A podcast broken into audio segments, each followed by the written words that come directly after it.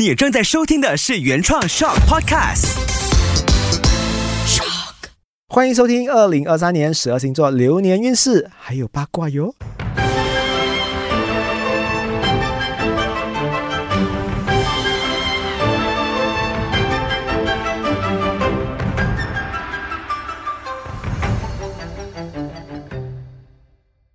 Hello，大家好。今天的话呢，我们的主题人物会是水瓶座。水瓶座在很多人的内心或者是印象中的话呢，就是外星人、奇葩、怪人。我跟你讲，你们不要这样啊，等下你们收到律师信。那伟文，我问你，你对水瓶的评价或者是观点是什么东西？就像你刚刚讲的，特立独行的人，就是有点嗯看不太懂他们这样子。哎，可是我跟你讲哦，随着年龄增长哦，我又越来越喜欢水瓶座嘞。我不懂是我变了还是怎样，因为我发现很多水瓶哦都是知识分子，然后跟他们相处在一起哦，有一种崇拜的感觉。嗯，然后又觉得说，嗯，因为我很喜欢情绪很稳定的人，然后水瓶恰恰又是那种植物人的表姐，然后我又觉得哇，水瓶有这样的特质，我其实蛮喜欢。再来，我这个人哦，可能我人生已经走到一半了啦哈，大概，所以我就觉得我想要有一些比较不一样的体验。哇，有水瓶座存在，我真的是觉得他们就是我要的世界。嗯嗯，因为他们会做一些很怪的东西啦，想很怪的东西啊，然后讲一些很怪的东西。他们终究还是人啊，但是他们有这种怪怪的东西在他们身体里面的话，我就觉得好喜欢这一类型的。他们永远就好像盲盒，你懂吗？你跟他出门的话，你不知道下一秒他会做什么东西的。但他们有一个分寸感，就是他们还是不会吓你啦。只是你内心常常跟他们相处的每一分每一秒哦，你都是有一种期待惊喜的啊，嗯你期待惊喜的。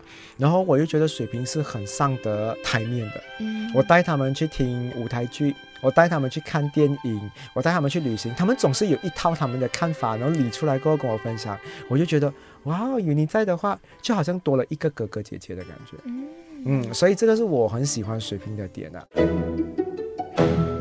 水瓶其实不恐怖的，很多人讲说很恐怖，但其实水瓶一点都不恐怖。水瓶只是冷漠，冷漠到来的话呢，情绪又不多，但是想法多吗？多，只是真的啦。的确，有时候谈恋爱的话呢，你遇到一个情感比较冷的人的话，你就会觉得有点闲掉。我跟你讲啊，有几句话是我身边那些跟水瓶座谈恋爱过最常跟我讲，他们最讨厌听到的话、啊，比如。你跟他讲说，哎，我跟你讲哦，我买这个衣服哦，我排了很长的时间呢，我才排到。他就讲说，哦，不错啊。他就是这样般的，他有回应你嘞，但是就是哦不错哦。然后你讲说哈，就这样啊，没有真的很好看，就是这样，他没有更多的东西咬的嘞，所以你就觉得哦，OK 好。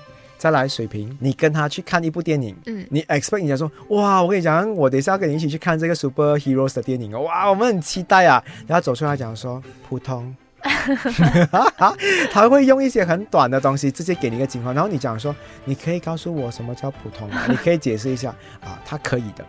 所以我就觉得水瓶哦厉害在这一点。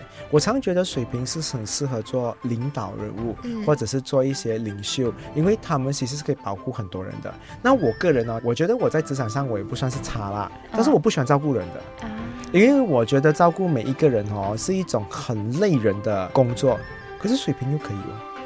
所以你看我多么感谢上天创造了水瓶座，在职场上的话呢，我就讲说我常常遇到水瓶嘛，所以水瓶帮我照顾了很多人，感谢你们哦。嗯，水瓶有一个东西就是他不喜欢跟别人一起 together 这个东西。好像我跟你谈恋爱，对不对？嗯但是你可以不要一直强调我们是一起谈恋爱，我们一起一起一起。他一直觉得说一起这个东西哦，其实并没有一起啊。你喜欢红色，我喜欢蓝色，讲叫一起嘞嗯啊？你是男神，我是女神呢啊？你喜欢辣，我不喜欢辣，我们那里有一起。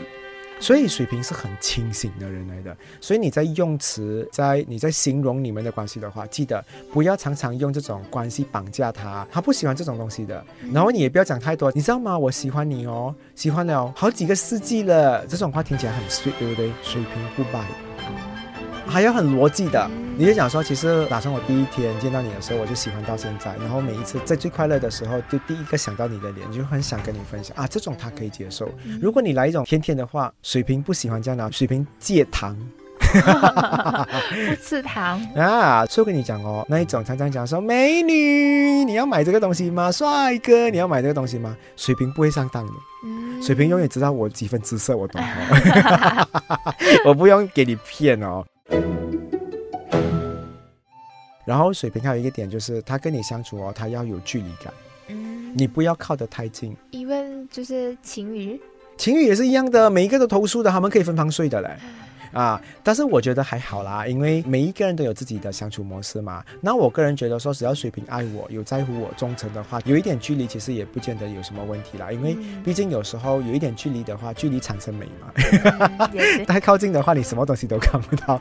可是有时候远距离看一下，你都会觉得这个人还蛮可爱的哈。然后我在这边要跟大家分享一个小秘籍哈，你如果要跟水瓶做很好的朋友或者是谈恋爱的话，请你不要固定你的身份。